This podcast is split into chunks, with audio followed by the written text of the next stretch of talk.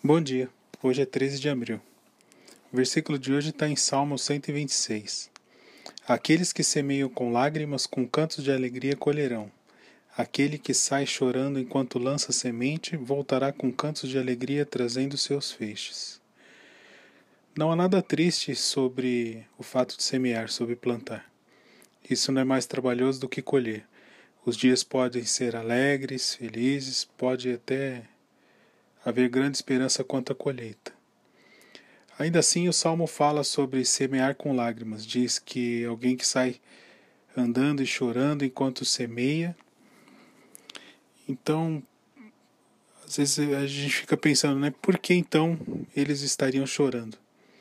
Talvez a razão disso não é porque semear seja difícil. Semear, ou seja, plantar é um simplesmente o fato, a obra que tem que ser feita mesmo quando há coisas na vida que, que nos fazem chorar.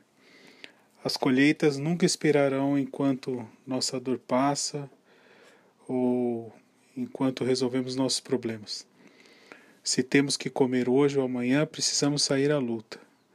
Ou, aqui no contexto do texto, sair ao campo, semear a semente.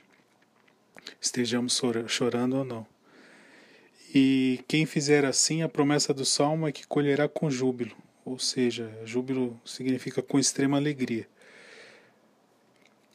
E eu e você precisamos sempre lembrar disso, mesmo quando as lágrimas ou quando nos, a tristeza nos tentam fazer desistir de semear ou de seguir em frente.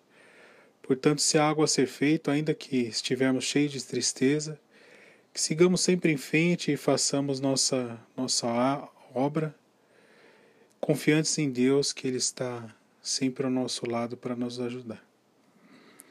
Em nosso momento de oração. Amado Deus, é com base na Sua palavra que dizemos que as lágrimas não durarão para sempre, Senhor. Sabemos que devemos seguir nossas vidas, temos nossas responsabilidades e que seja com tristeza, que seja com lágrimas ou não, realizaremos o que temos que fazer até o fim. O Senhor nos dará a colheita de bênção. E que qualquer tristeza ou lágrima que tivermos durante o nosso os afazeres, essas serão transformadas em alegria, Senhor. Essa é a sua promessa. Continuamos nossas orações, Senhor, pelo Diógenes que está na UTI.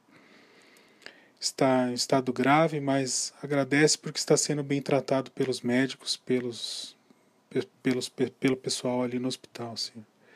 Também pelo tenente Erlon, que está internado com sinais e sintomas da doença e com dificuldade respiratória, Senhor. Lembramos também daqueles que estiveram melhor, Senhor, do tenente Gabanella e do Cabo Alencar. Que o Senhor continue os restabelecendo, cuidando deles, Senhor. Também agora lhe peço pela família do Sargento Amâncio, Senhor, que veio falecer ontem. Que o Senhor possa consolar todos os corações, Senhor, trazer paz, trazer conforto a todos os seus familiares, a todas as pessoas próximas a Ele, Senhor. Também lembramos do Aire Celso. Também lembramos de todos os outros que tiveram tiveram alta, que tiveram melhora. Que o Senhor abençoe e os guarde, Senhor. Abençoe também, guarde, proteja com a sua mão poderosa toda a prontidão que está entrando em serviço hoje, Senhor. Que o Senhor os proteja a cada instante, Senhor. Proteja também todos aqueles que saíram em descanso para suas casas, abençoe suas famílias, os proteja, os guarde também. É isso que oramos, agradecemos, no nome santo, precioso e poderoso de Jesus Cristo. Amém.